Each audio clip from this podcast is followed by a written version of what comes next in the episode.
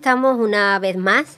Yo soy Carmen Sánchez y esto es el periscopio de la voz del Resident. Hoy vamos a hacer un viaje por Australia. Y aquí cuento con la colaboración, como siempre, de Dolores Loizaga. Y hoy tenemos un invitado.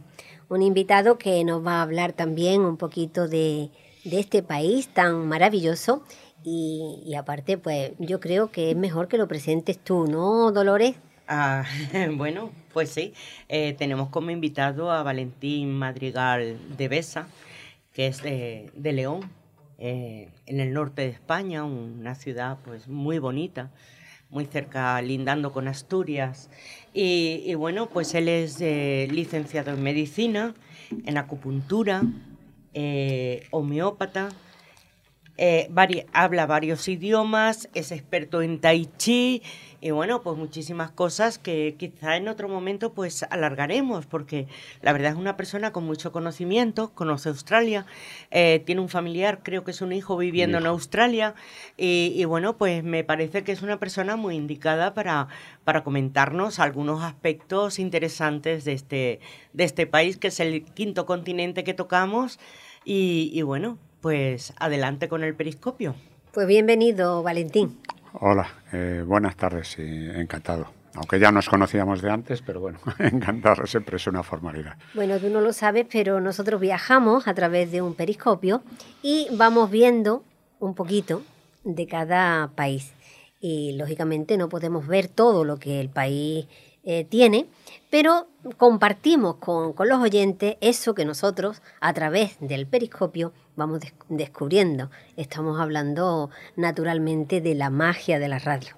Con esa magia podemos tener periscopio, podemos tener lo que queramos. Entonces, Valentín, eh, yo tengo entendido que tú has vivido en, Australia, ¿no? Bueno, he vivido, he pasado una temporada pequeña, digamos, eh, ¿cuántos? Siete semanas pero fue hace 10 años. Entonces mi hijo tenía 10 años, ahora actualmente tiene 21, está allí estudiando para piloto de líneas aéreas. Se pasó de, la marina mercante a, líneas Madre aéreas. Mía, del mar al cielo. Entonces estuve allí hace 10 años y, y, tengo algunas algunas notoriedades, algunas anécdotas que contar, porque la verdad fue un país que me impresionó. No un país precioso en cuanto a naturaleza se refiere, pero no el más indicado para mí. Se ve que yo soy europeo ya viejo, de, bajas raíces, y a mí eso de estar en Australia, precioso, la naturaleza preciosa, la, eh, el nivel de vida espectacular, la higiene, la economía, la salud, la educación, espectacular, pero no era el el punto más indicado para mí, quizás porque sea una persona muy singular, muy rara. En fin, de, Australia pues hay muchas cosas que comentar. Lo primero es eh, la calidad, la calidad de vida que hay ahí. Como vosotras bien sabéis, allí apenas existe, apenas existe paro, paro laboral. Eh, es, un, es un país que no hay apenas contaminación. Eh, en cuanto la línea de la salud está bastante bien avanzado, la medicina, y en cuanto a la educación, la educación de, de los niños sobre todo también está muy avanzada. Después comentaré algo sobre, en particular sobre Ricardo Madrigal, sobre mi hijo. Muy bien. Pues Dolores, ¿tú qué nos cuentas de, de este maravilloso país? Bueno, yo te puedo, puedo contar que es uno de los, el sexto país más grande de, del mundo en extensión eh, cuya capital es Canberra, que, eh, bueno, pues hay una, una explicación de por qué es Canberra, porque eh, mucha gente cuando hablas de Australia piensa capital Sydney o capital Melbourne. Y no, resulta que estas dos ciudades, tanto Sydney como Melbourne, tenían una disputa entre los dos, una especie de competencia para ser la capital de Australia. Y entonces pues decidieron darle eh, eh, dar la capital a una ciudad que no tuviera que tener nada que ver con ninguna de estas otras dos ciudades y se la dieron mientras, a Canberra. Mientras las dos se peleaban. Exactamente, le dieron, eh, dieron el nombre de la, de la capital a otra. Y bueno, pues hay muchísimos, eh, muchísimas curiosidades en cuanto a, Australia. Como bien ha dicho Valentín, eh, una de las ciudades que tiene es la ciudad con el aire más puro del mundo no de Europa, ni de Asia, ni de... No, no, del mundo entero. Y, bueno, pues eh, particularmente hay más canguros que ovejas, porque a pesar de ser el sexto país más grande de, en extensión del mundo, también es cierto que es de los países menos poblados del mundo. claro, porque la mayoría del territorio es desierto. Exactamente, un 80% es totalmente desierto, tiene un 90% de vegetación autóctona. Hay muchas eh, curiosidades en cuanto a la, la, vegetación, en cuanto a los animales a mí pues mm, eh, me ha llamado mucho la atención que, bueno, pues dicen que es uno de los países eh, o es el país más feliz del mundo, que la gente es muy tranquila, es muy feliz. Eso nos podrá decir Valentín si es cierto o no, pero según lo que yo me he informado, eh, depende de la zona de Australia donde, donde uno esté. Es así, pero en general la gente es feliz, es tranquila porque bueno, pues tampoco, por lo que vemos en cuanto a la población, tampoco es una un país con una gran aglomeración de gente, de tráfico, de entonces bueno, pues eso inspira un poco a la, a la tranquilidad. Valentín, ¿tú qué opinas de, las personas que, viven allí? ¿Cómo crees tú que es su carácter? Tranquilas. Tranquilas. Eh, el concepto de felicidad, yo en este aspecto, eh, claro, soy a lo mejor un demasiado profundo, demasiado sensible con esta felicidad para realmente cómo existe. Pero por lo menos tranquila, es decir, no hay este agobio que hay en Europa, no hay este estrés, y eso significa, claro, un índice de salud, y si hay salud, hay felicidad, por supuesto. Exactamente, es que muchas veces no es solo el, el hecho de reírse y de, y de e, expresar un estado feliz, sino eh, simplemente el no tener estrés yo creo que eh, es un símbolo de, que uno está tranquilo, está feliz, porque mm. si uno no está feliz no puede estar tranquilo, pienso yo. Eh, tú fíjate, Lola, el, hay una anécdota muy curiosa que quiere decir que la gente está como, como muy reposada, muy tranquila. Mm, es la característica más importante que yo personalmente he encontrado. Yo he alucinado allí porque iba con mis mujeres por una carretera, una carretera desértica, paramos el coche y había un puesto de, de verdura, de fruta, una, como una cabaña de madera.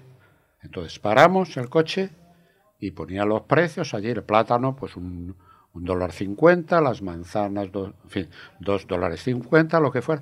Y cada uno bajaba con su coche eh, se suministraba, cogía los productos que le hacían falta y depositaba sus dólares ahí. Entonces, para mí es una anécdota que yo nunca olvidaré, porque aquí en España no queda ni la caseta, vamos. No, eso es cierto. Se, llevan hasta las maderas. Bueno, y, las ruedas del coche si pueden. Y ahí, ahí, ahí, ahí no faltaba dólar, seguro. Entonces, el campesino, que se ahorraba su puesto de trabajo, Llegaba al final del día y recogía su colecta. Bueno, eh, es cierto que la moneda allí son los dólares australianos. Sí, sí. ¿Y qué, mm, qué equivalente más o menos tendrán con los dólares americanos, que son los que normalmente solemos nosotros? Es un poco inferior, no recuerdo exactamente el valor, pero es un poco inferior.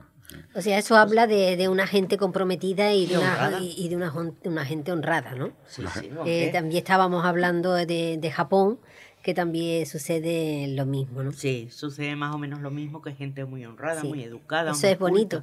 eso es ¿eh? muy bonito. Eso, eso es eh, honestidad y, honradez. Y educación, por supuesto. Y, educación. Es decir, tienen unos valores. O sea, y no roban ni, ni, un céntimo de dólar, vamos. Qué curioso. Y, otra cosa más eh, que me hizo mucha gracia bueno, en principio es una experiencia particular porque mi hijo entonces estaba, no sé si conocéis las escuelas de Rudolf Steiner, pues son eh, unos colegios eh, vanguardistas donde eh, prima la educación libre del, del, chaval, es decir, no se somete a un programa educativo como aquí en España, sino pues al niño le apetece tocar la guitarra, toca la guitarra, que le apetece pintar, pues pinta es decir, y, esto, eh, eh, cuando yo estuve, entonces Ricardo, Ricardo mi hijo, estaba en una de esas escuelas y, y, lo visité por dentro, me explicaron un poco la organización, la estructura y una maravilla, una maravilla que a mí me encantó. Pero después, en el transcurso de los años, es un, es un niño que gracias a esa educación escolar y parental seguramente, porque todo influye, pues un niño que a los 14 años, mm, su madre teniendo una buena posición económica, empezó empezaba a trabajar en una pizzería para tener su dinero, su independencia. A los 15 años empezó a grabar películas, cortos, así a nivel de esto. Y a los 16 años se metió en la Marina el año pasado estuvo trabajando por aquí en Soto Grande y estuvo trabajando en Mallorca ya con eh, título de capitán de barco, que hizo en Estepona 21 años. Porque él es estopenero, él nació en Estepona.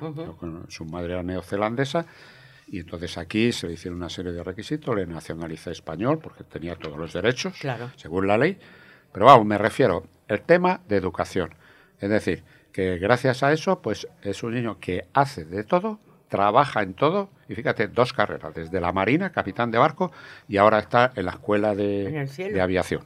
Quiere decir, la, educación de los padres sí. y yo creo que la, escuela está de Rudolf Steiner.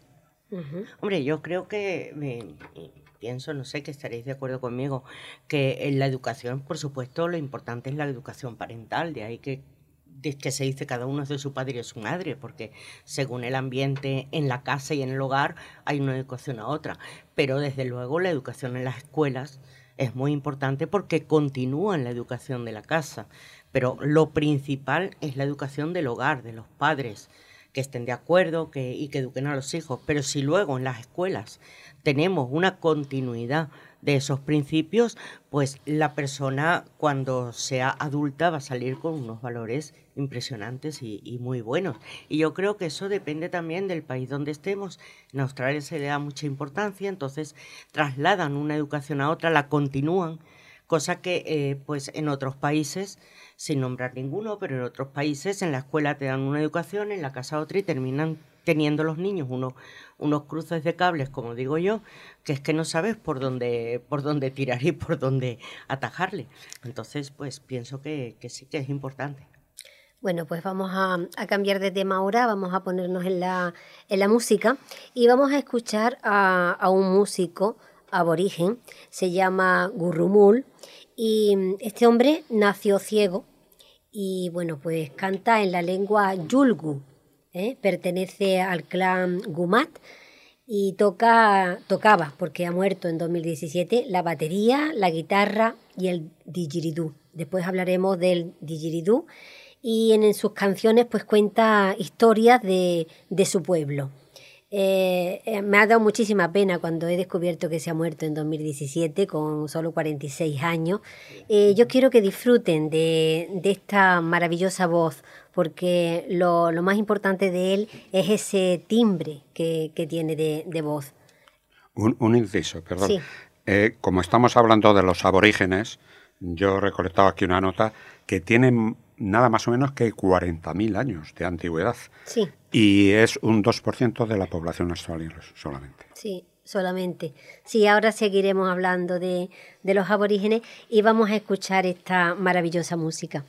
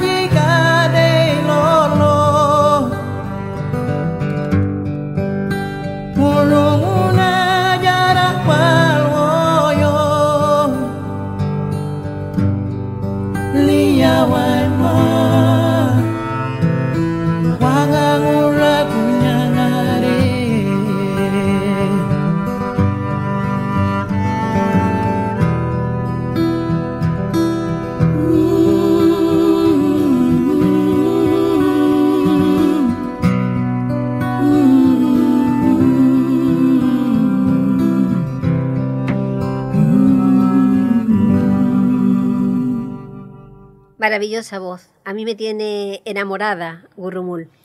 Em, estabas hablando de, los aborígenes, ¿no? Que solamente hay un 2% a, pesar de, todos los, los habitantes que habitan el país, que son de distintos orígenes, porque parece ser que cuando se pobló aquellos habitantes primeros eran presidiarios que habían mandado allí precisamente. Incluso hay, perdón, hay mm, gente... 1787, exactamente. Hay, hay personas en, en, Australia que son eh, de origen de estos presidiarios porque no había suficientes eh, cárceles o suficiente espacio en Inglaterra y lo mandaban a Australia estos presidiarios y están orgullosos de ser hijos y descendientes de esos presidiarios. Bueno, pero es que no eran, eh, tengo, eh, vamos, parece ser que no eran asesinos ni gente violenta, simplemente pues eran gente que era robaba para subsistir y, y estas cosas un tanto, digamos, entre comillas, delitos menores. Bueno, toda la gente en todas las culturas, en todos los países y en todos los tiempos, pues se han cometido delitos, se han pagado esos delitos y la gente pues sigue viviendo y nosotros estamos aquí para... Sí, porque al principio Australia era de los aborígenes, era pertenecía a los aborígenes. Luego, bueno, pues hubo una serie de, de, guerras y de, de conflictos y y bueno, la mayoría de los australianos, una gran parte de los australianos son nacidos en otro país. Y curiosamente, Melbourne es una ciudad que mm, puedes creer, estando allí, puedes pensar que estás en, Grecia, porque hay una gran cantidad de griegos en esa ciudad. Es increíble, pero parece ser que es que la gran mayoría son griegos. También eso hace ya mucho tiempo que lo vi en un documental que estos aborígenes también sufrían pues por enfermedades que llevaban los blancos y para los cuales ellos no tenían desarrollado las defensas. Y entonces mm. eso hizo también que esta población mermara, mermara mucho. Sí, ya así es, ciertamente. Porque, y ya que estás hablando de, de los griegos, también hay muchísima cultura, ¿no? Sí, bueno, claro, este al, ser, al ser, tener ciudades muy pobladas por, por, griegos, pues la cultura griega está bastante extendida, como, como en todos los países donde hay un, una migración grande de, de, una de un sitio, un país, eh, iba a decir una raza, pero no es una raza, es un país en particular extranjero, pues eh, esa cultura y, y todo eso se va extendiendo a esa civilización. Eso yo creo que ocurre en todas partes del mundo, pero si el 75 o el 80% de la población es de otro país, pues por supuesto esta ciudad va a tener un, índice cultural de otro país bastante, bastante grande. También los animales y la fauna que hay en Australia es autóctona de allí. Ah, no, no, no existen muchos de los animales que allí hay en otro, en otro sitio de la Tierra. Sí, bueno, eh, hay una curiosidad que, que, no quiero que se me, porque a mí me ha llamado mucho la atención, no quiero que se me olvide, y es de dónde proviene el nombre de canguro, del el animal típico de Australia, el marsupial del canguro. Bueno, pues parece ser que viene de, um, eh, de gangurru. Gangurru. Gangurru, sí, que en la, en la lengua aborigen significa es curioso, no te entiendo. Y es que cuando James Cook llegó a Australia le hizo mucho gracia a esos animales, como son los canguros, muy graciosos, muy simpáticos, saltarines y tal. Y le preguntó a los aborígenes cómo se llamaba ese animal. Y entonces los aborígenes lo que le contestaban era gangurru, que es no te entiendo. No te entiendo. Y entonces, y entonces de gangurru, de no te entiendo, viene el nombre de canguro, que es, es graciosísimo. A mí me parece un, un detalle gracioso. Y otra particularidad ahora acerca de los bichos que estamos hablando, cuando, antes de la llegada de los humanos, eh, se decía que había canguros de tres metros Sí. y que había patos como caballos.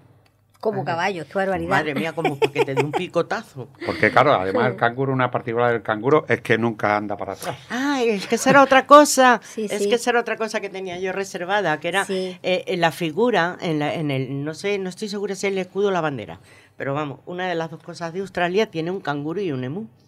Y entonces, eh, ¿por qué tiene un canguro y un emú? No porque sea ni el animal nacional ni nada, sino porque son los dos animales que no saben caminar hacia atrás. Y entonces mm, dice que, pues, eh, digamos, es el símbolo de el- el- el- la filosofía de vida del australiano, que siempre para adelante. Siempre adelante. Sí, porque no saben caminar hacia atrás ni el canguro ni el emu. A es, mí- es que es curiosa las, las cosas que... Después si seguimos hablando de bichos, comenta. Sí, comenta. seguimos hablando de bichos. No, lo que, lo que iba a comentar falta. es que a mí, a mí particularmente me gustan muchísimo los animales, pero me da mucho miedo la serpiente. Y por lo visto allí hay una barbaridad de especies, ¿no?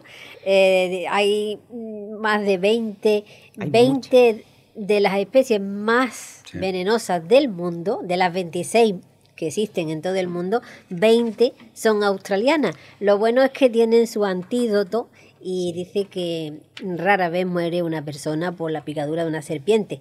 Pero vamos, yo me lo pensaría.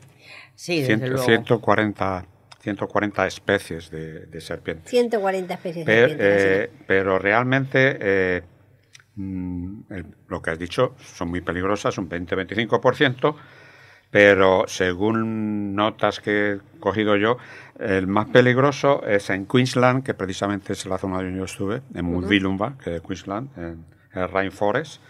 Hay una medusa que se llama Bugs Jellyfish, que ha, ha ocasionado 63 muertes desde 1884. O sea, quizá más muertes que las mismas serpientes. Sí, se dice que, que provoca más muerte, que es el animal más venenoso, más peligroso del mundo y que incluso, incluso ponen eh, señales en las playas cuando está la presencia de esta medusa, porque simplemente con un roce te puede matar. Más que los tiburones, porque los Sí. tiburones de vez en cuando, aisladamente, se da algún caso de, de asalto, sobre todo a surfistas y Sí, tal. Mi hijo bueno, me lo decía. los tiburones blancos en el Pacífico Y, sabemos y que... los tiburones es una gran particularidad. Yo como médico es una cosa... Los tiburones he leído que son inmunes a todas las enfermedades.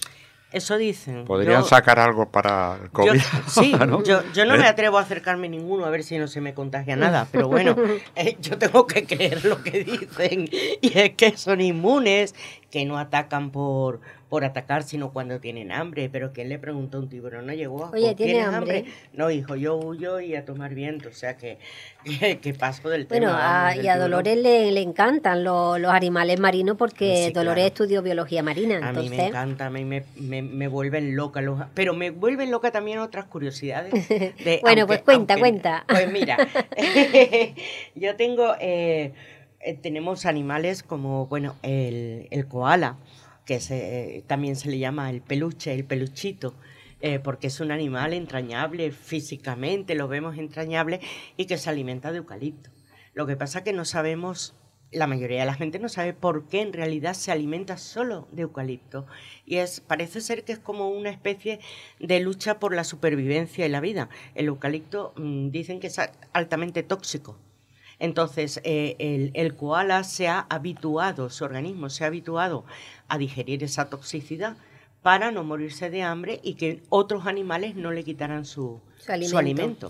Por eso, por esa razón también no se pueden criar koalas en otras partes del mundo porque necesita para su alimentación muchas variedades de eucaliptos que en otros países pues no los hay. Es que en Australia hay un miles, miles, creo que hay más de 2.000 variedades de eucalipto. Y también duerme que no veas, ¿no? Se dice aquí. 20 du- horas. Duermes como una marmota, pero yo 20. creo que habría que decir Sí. duermes como un koala. Bueno, y hay otra eh, curiosidad de, del mombats, que es otro animal de, eh, típico de Australia, y el quokka, que es un, un marsupial también, eh, autóctono de Australia. Y bueno, con el permiso aquí del doctor que tenemos y, y con el permiso de la, la audiencia, que voy a hablar muy claro. Yo cuando estuve haciendo un curso de, de naturismo, naturopatía, eh, decían, bueno, cuando vas al médico, eh, lo que tienes que hablar es de, perdón, cómo cagas. Según cómo cagues, así está tu organismo, porque son los desechos. Eh, eh, según la textura, el olor, el color, eh, todo. Bueno, pues estos dos animales, el, el wombat y el quokka, son de los poquísimos animales que cagan cuadrado. Yo me lo imagino y me parto de risa. Porque es que hay que ver los daditos que tienen que hacer. Vaya, vaya, vaya. Es curioso y no sé qué significará. A lo mejor es- tiene un- un- una, una explicación científica. El que sea cuadrado. Hombre, pues que será... entonces, Aparte no- de que el esfínter tenga ese No, nombre, eso me lo invento esa- yo un poco, pero por lógica, ¿por qué nosotros hacemos las necesidades como lo hacemos? Redondo. Pues porque, Por- porque el, el- es- no, porque el intestino es como un tubo. Entonces, el bicho este tendrá seguramente un intestino en forma cuadrangular. Madre mía. Vamos, Madre mía, no hace falta ser científico pero- para eso, porque vamos, entonces eh, sale No, bueno, es por, por lógica, pero, lógica. pero vamos a ver, ¿es gracioso o no es gracioso? el tubo. Vamos nosotros hacemos, hacemos lo que hacemos por, por el tubo, pero ellos lo tienen en forma de cuadrangular. de, de- de cubo. De cubo. Bueno, Vamos ya a ver, está. vamos. Pues nada, estos son pues pequeñas curiosidades un poco graciosas, simpáticas. Y bueno, he de decirte, Carmen, que yo uno de los días que no quisiera estar en Australia es un 26 de enero. Sí, ¿qué pasa los 26 de enero No allí? quiero ni el 25, ni el 26, ni el 27, pero el ve- Vaya, vaya por Dios. Pues te voy a explicar por qué. Explica, explica. Es que es curioso. Es el día de Australia. Es el Día Nacional de Australia. Que, eh, y en eh, Brisbane, que es la tercera ciudad más poblada de Australia, se celebra ese día una carrera de cucarachas Oh, debajo del No puente Staybridge. Eso ya no es que no me lo pierda, es que no pienso que no aparecer de por aparecer. ahí. Les tengo la misma fobia que tú a las arañas, hija mía. curioso, ¿eh? Curioso, esto de, curioso, la, de las cucarachas. Bueno, Valentín, ¿tienes alguna anécdota más que, que nos de, puedas de otro contar? bicho, de un pájaro. de un- Venga, ¿no un será pájaro. el pájaro lira? Eh, El live bird se dice, sí. Ah. Un, un pájaro macho que imita 20 sonidos diferentes. Ajá. Eso como un lorito, ¿no? Vamos, Poniéndole- eh, bueno, según tengo yo entendido, el pájaro lira es de los pocos que pueden imitar Sí, el live bird absolutamente es todo, lira, sí. lira, Ve, live- Pero es porque se llama así porque la forma que tiene la cola, que es muy parecida al instrumento lo, eh, antiguo que era la lira. Mm. Y sí, no, yo he visto las fotos y no tiene nada que ver con, con un loro, pero parece ser que es capaz imita. de imitar una cantidad de sonidos impresionante. Bueno, pues después Y seguimos. después, eh, ya eh, finalizando un poco con los bichos, eh, hay 750.000 cabellos salvajos, salvajes que fueron importados desde Arabia. Sí. Por todas Es que, es que es uno de los países que más eh, exporta camellos salvajes. Sí, porque los llevaron para trabajar y, los Ara- liberaron. y Arabia. Saudí hoy en día importa camellos de Australia, porque además, como no tienen unos depredadores eh, superiores a ellos, digamos, en el desierto, pues están creando una gran, un desequilibrio en el ecosistema desértico. Entonces lo que hacen es exportarlos a otros países y curiosamente, pues, pues es uno de los exportadores a Arabia Saudí. Bueno, ahora seguimos otra vez con las curiosidades. No importa que saltemos de unos temas a otros. Ahora vamos a escuchar otro tema mm, musical y en este caso vamos a escuchar un instrumento muy curioso, aborigen que tiene casi tantos años como las mismas tribus.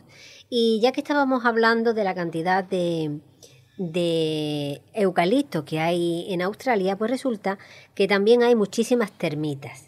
Y estas termitas, una de las razas de estas termitas, se dedica a vaciar por dentro a los eucaliptos. No los mata, pero sí les quita por dentro bastante cantidad de madera.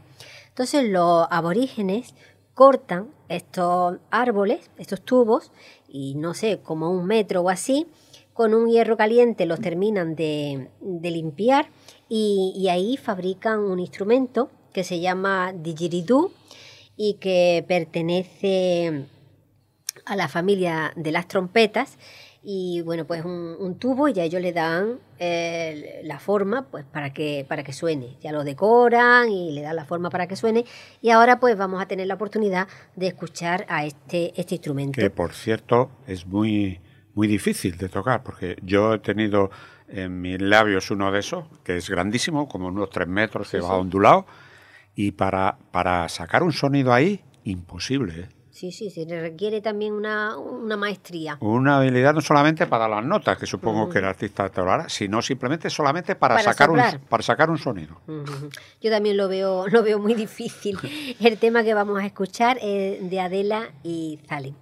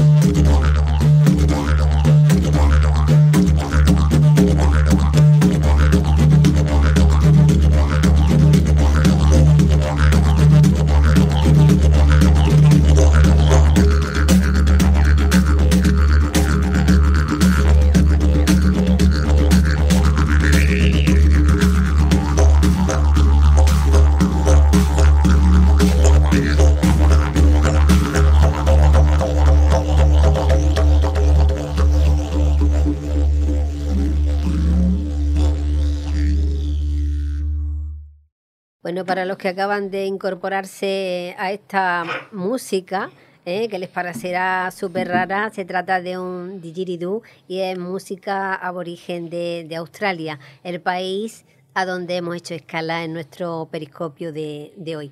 ¿Qué, ¿Qué nos cuenta Valentín de este aparatejo? Yo ahora como estamos en un grupo aquí en Interloquio y sois dos mujeres, lo tengo que decir porque es un, un, país maravilloso en el sentido de que el primer país que se dio voto a la mujer fue Nueva Zelanda y el segundo Australia. ¿Verdad? Mira, mira qué, qué modernos estaban, también lo tenía yo eh, en mente. Yo también lo tenía, lo estaba pensando que es el segundo país en el mundo, que es en 1902, me parece, más o menos. Mm. En 1902 que le dio voto a la mujer, el primero fue Nueva Zelanda, que cuando bueno, bueno, pues abordemos Nueva Zelanda también tiene muchísimas curiosidades, por supuesto. Claro que también un día también hablaremos de, de Nueva Zelanda. Y ahora, ¿qué te parece si hablamos de, de esas aplicaciones que se le dio a, a la penicilina? Ah, bueno, sí, sí, sí, eso yo creo que Valentín es más apropiado que es médico, pero vamos, eh, sabemos que la penicilina, bueno, nos han enseñado que la penicilina la descubrió Fleming, pero eh, luego fue Harold eh, Walker que le, eh, digamos, descubrió las aplicaciones que tenía en cuanto este hongo, en cuanto a, infecciones, a enfermedades que había, pero bueno, compartió en 1945 el Premio Nobel de Medicina con Fleming y con otro médico más, con un estudio que hicieron acerca de, de las, las, infecciones que podía haber y las aplicaciones de la penicilina en, en estos problemas, pero yo creo que eh, Valentín es el que mejor nos puede, nos puede hablar de, de este caso. De las aplicaciones de la penicilina. Sí, bueno, de, de Fleming, de Harold, de que no me acuerdo el apellido ahora mismo, porque bueno, caso, los nombres se me caso, van, vamos. El caso, el caso es, que, es que allí se Fleming, aplicó. Fleming fue quien lo descubrió la penicilina, pero este Harold, que era australiano, fue quien descubrió las aplicaciones que tenía en la medicina. Es decir, Indo hizo indagaciones, porque el penicillinio notato, que es la sustancia, digamos, primaria, pues entonces él hizo indicaciones. ¿Cómo puedo emplear yo eh, para los procesos? Es exactamente. Que, que, esto ha salvado, esto ha salvado. Yo concretamente de pequeño cogía unas anginas con pus. Estamos vivos gracias a la penicilina, eso pues está la, claro. ¿eh? La verdad es que sí. En esos tiempos, cuando yo era joven, si no llega a haber penicilina, el, el, pues el estreptococo beta-morídico, que es el que te producía el pus, te, te, te, daba una infección de las válvulas cardíacas y al final acababas con una insuficiencia cardíaca y muerto. Claro. O sea que la penicilina ha salvado muchas vidas. ¿eh? Sí, Ahora no. se están utilizando en demasiado los, los medicamentos. Yo creo que se están abusando un poco de ellos. Pero la penicilina, como el corticoide simple, como la aspirina, son los, la, la, las tres grandes llaves de la medicina. La aspirina, así. La penicilina de, y los de, corticoides, que de son los hecho, que De hecho, los que me meto en el grupo hemos sufrido un infarto, eh, nos mandan ácido acetil salicílico de por vida. ¿No? Es y que, en, eh, que, es aspirina, vamos. Pero en la ambulancia, en, yo puntualmente, que he trabajado en, en ambulancia, en la OCE, pues eh, cuando hay un infarto de miocardio, se pone por vía intravenosa eh, compuestos con corticoides. Uh -huh. Uh -huh. más eh, sedativos cardíacos. Sí, pero claro, vamos, eso. Pero, pero, la penicilina es un gran descubrimiento que, que bueno, yo siempre he pensado que era, a, a, eh, era Fleming, el, el, único, pero no. Es que luego hubo quien descubrió o quien indagó las aplicaciones que había. Entonces, por eso me parece muy honorable de su parte el haber compartido el Premio Nobel de Medicina. Claro, por, Por supuesto. en. Australia, en Australia no solamente eh, se dio la aplicación a la penicilina, sino se, se, eh, indagaron y se descubrieron las lentes de contacto De larga duración, que de larga duración, un- la cloración de las piscinas. Ajá. Claro. Eh, bueno, tenemos que tener en cuenta que hoy en día en Australia existe el de, bueno, tú lo pronunciarás mejor, eh, de Floro Institute of eh, Neuroscience and Mental Health.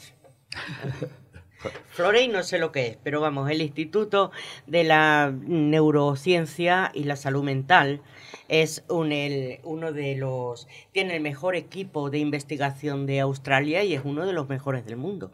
A partir de ahí de, de todos estos estudios que se hicieron de la penicilina, vino y ahora hoy en día es uno de los mejores institutos del mundo en cuanto a estos estudios. Y también, también fueron los inicios de, de la tecnología wifi, ¿no? También. Aunque se haya perfeccionado después en otros países, pero el inicio fue allí. Exactamente, igual que la caja negra de los aviones fue Sí, sí. inventada en, en, en Austra- por un australiano. Todos estos, todos estos temas que estamos hablando, volvamos al inicio del, del programa, al Sí. principio.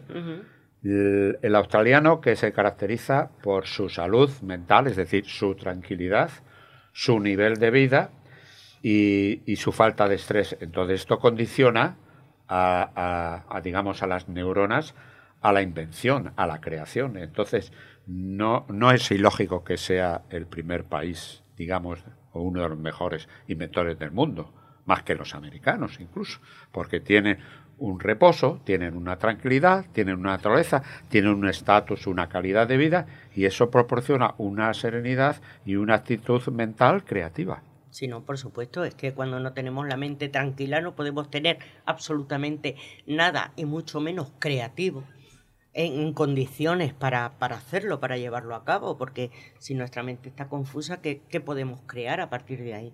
Entonces a mí no me extraña en absoluto. Eh, bueno, de los americanos haremos otro programa, igual que de Australia tenemos que hacer varios, porque eh, Australia es un país que da para, para mucho, igual que, Bueno, muchos países siempre lo hemos dicho. Esperemos que estemos aquí mucho tiempo, porque bueno, y de, Viole- y, y de Venezuela no vamos a hacer más. Hombre, claro, por supuesto, y de Japón. Y- Es que- es que exactamente. to- yo creo que todos los países, según lo que, lo que mires, y, eh, mm, vamos a ver, nos metemos en España y tenemos para muchos programas también. Claro, nada más que nos metamos en cada región, fíjate cada lo región, diferente. Exactamente. Y... yo, y- y yo creo que, bueno, a España la conocemos y tal, pero... Pero eh, todos los países, según la región, tienen una historia, Claro. tienen unas costumbres y una cultura y los países distinta. igual. Y hablando otra vez de, de Australia, pues resulta, yo lo llamo eh, el país burbuja. ¿Por qué? Porque es que no dejan entrar ni al gato. Actualmente no dejan entrar a nadie. Y yo como tengo a mi hijo ahí y me informa, pues mascarillas han utilizado muy poco. No dejan entrar a nadie. Y la burocracia es exacerbada. Para tener un permiso de trabajo, ahora no, porque mi hijo ya es mayor de edad, pero me plantearía yo como papá, para solicitar el permiso de residencia, a lo mejor me decían que no. Un ejemplo. Ricardo Madrigal, mi hijo, su madre es neozelandesa. ¿Vale? Entonces vino aquí a España, tenía pasaporte neozelandés. Necesitaba para la Marina el, el pasaporte español. Y como es esteponero, yo le nacionalicé en Estepona. Pero en 16 años que lleva en Australia, no ha conseguido la nacionalidad australiana. Madre mía. Eso es una particularidad. Yo, yo lo llamo un poco el país burbuja. Porque claro, ahí no dejan entrar, vamos, ni, ni, ni nacionalidades diferentes. Bueno, ahora, porque en los años 80, finales de los años 70, años 80, lo que querían era, les, o- les ofrecían pues contratos de trabajo a familias porque lo que querían era poblar el país. Sí. Y de hecho, eh, mi marido en aquellos tiempos, los años 80, estuvo pensando, era de la Marina Mercante, le encantaba viajar y, y estuvo pensando si nos queríamos ir a, a- allí. Lo que pasa que, bueno, yo irme allí y ta- tan joven como era y olvidarme de toda mi familia, de todas mis raíces, pues no, lo hablamos entre los dos y no. Pero él estaba dispuesto a irse porque había contrato de trabajo para todo lo que Sí. quisiera. Sí, tengo entendido que, bueno, ello es la particularidad del, del problema que había de la burocracia y todo esto, no estaba enterada, pero mm, se sigue teniendo información de que eh, es un país, uno de los países con mayores ofertas de trabajo y de estudios que hay. Ahora, una cosa es que tenga la oferta y otra que puedas entrar tranquilamente. En cuanto a lo que dices, que allí apenas se usan mascarillas, pues mira, cuando el confinamiento, eh, yo trabajo en correo, si no lo sabe la gente, lo sabe ahora, eh, trabajar aquí en la emisora es mi, mi hobby, pues con el confinamiento se cerró el correo, no entra ni una carta a Australia, o sea, ni una carta. Claro, es que todo lo que toca se supone que está es burbuja lo que has dicho. Sí, el resto del mundo, eh, ha habido muchos países que han estado cerrados, pero han abierto las fronteras en el verano, pero Australia no. Australia permanece cerrado hasta para una carta. A mí lo que eso me puede dar a entender que tienen conciencia tienen conciencia, pienso, y se están pues reservando del mal que hay en el mundo. Del que pueda venir de fuera, exactamente. Vamos a luchar con lo que tenemos dentro, pero no vamos a permitir que nos venga más de fuera. Bueno, y ahora pues en cuanto a, la música, yo había elegido a, a Gurrumul, porque, pero también tenemos a, Olivia Newton-John, que todos la conoceremos, ¿no? Olivia Newton-John con aquella Fiebre del sábado noche junto a los Bee que los Bee también son de origen británico, pero también son australianos y tenemos también pues Nicole Kidman que también canta. Eh, de hecho había seleccionado una versión de, de Frank Sinatra que la canta ella maravillosamente bien pero bueno, eh, no, lo, eso lo dejaremos para otro día porque yo quería finalizar el programa con otro, todavía no, pero para finalizar el programa con otro tema de, de Gurrumul que se llama Baigini, que me encanta, me encanta ese, ese tema, aunque en esta ocasión lo va a cantar con otra artista que se llama Delta. Y, pero quería eso, comentar que, nos acordemos también pues de Olivia, ¿no? Sí, ¿Te acuerdas de, la película? Sí, hombre, claro que me acuerdo. Además, eh, en los años de la juventud, esta que está como loca y fiebre sábado por la noche, gris y todo, todas estas películas, eh, todas estas películas pues, te, llegaban dentro. Bueno, Sanadú, yo fui a verla también a, Barcelona, en, me parece que fue en el 80. En el 80 vi yo Sanadú más en Barcelona. o menos, sí, sí, más o menos. Y a ti cosas que te hayan impactado, que te hayas quedado enamorado de, Australia, eh, Valentín. Enamorado de Australia. Los paisajes. Los paisajes. Los paisajes son como las películas esas que hemos visto del piano, etcétera. O sea, son los paisajes idílicos. Cuando tú eh, eh, vas por ahí, y Nueva Zelanda, yo conozco también Nueva Zelanda. Son, son parecidos, similares, diferentes, pero parece como que estás en un sueño. O sea, parece que no estás en la realidad, que estás en un sueño. Eso mm, me ha impresionado. Y, y las noches. Las noches porque yo hace 10 años eh, siempre he sido un gran observador del firmamento y miraba las, las constelaciones estelares, el carro, etcétera. Y ahí yo me quedaba mirando al cielo arriba y era todo diferente. A lo mejor por el hemisferio, ¿no? Por la parte del hemisferio. Era una sensación bonita pero extraña a la vez, ¿no? Sí, sí. O sea, los paisajes como que estuvieses viviendo en un sueño. Cambian, ¿no? Y después esa, esa, noche. Y después el pensamiento este racional que tenemos el ser humano, de cuando estás en Australia, de decir, anda, hijo, ¿por qué no me caigo yo? Estoy boca abajo, ¿no? que es verdad. si, lo pensamos, si lo pensamos, bueno, bueno, si lo pensamos, sí, pero si vamos a la fuerza de la, gravedad, en un lado te, te tirará hacia abajo y en otro te tirará hacia arriba, digo yo, porque si no, no habría australianos, estarían todos con la cabeza rota. Vamos. Y, bueno, se nos quedan muchas cosas. Se nos quedan muchas, pero hay una particularmente, ¿no? Ya que está hablando de paisaje que tú tenías. Bueno, yo, yo tengo el eh, que me encantaría conocerlo, por supuesto. Sé que no lo voy a conocer, me, me da la impresión. Y, y si lo conozco, eh, que es uno de los, de los bueno, es el, el, el sistema orgánico más grande del mundo, que es la gran barrera de coral de Australia. Y yo, vamos, me muero, me muero por, por, por conocerlo, por verlo. Pero bueno, ya, aunque solo sea por años, no, no me voy a meter, yo ya sería incapaz de meterme bajo el agua. pero, pero vamos, que me encantaría verlo aunque fuera por arriba es algo que tiene que ser maravilloso. Y luego el, el, gran, el gran lago rosa. Eso, que eso es muy impactante de ver, impactante. Parece ser que hay una cantidad de alobacterias y una microbacteria que es la que le da el color, aparte de la gran concentración de sal que tiene que le da ese color rosa.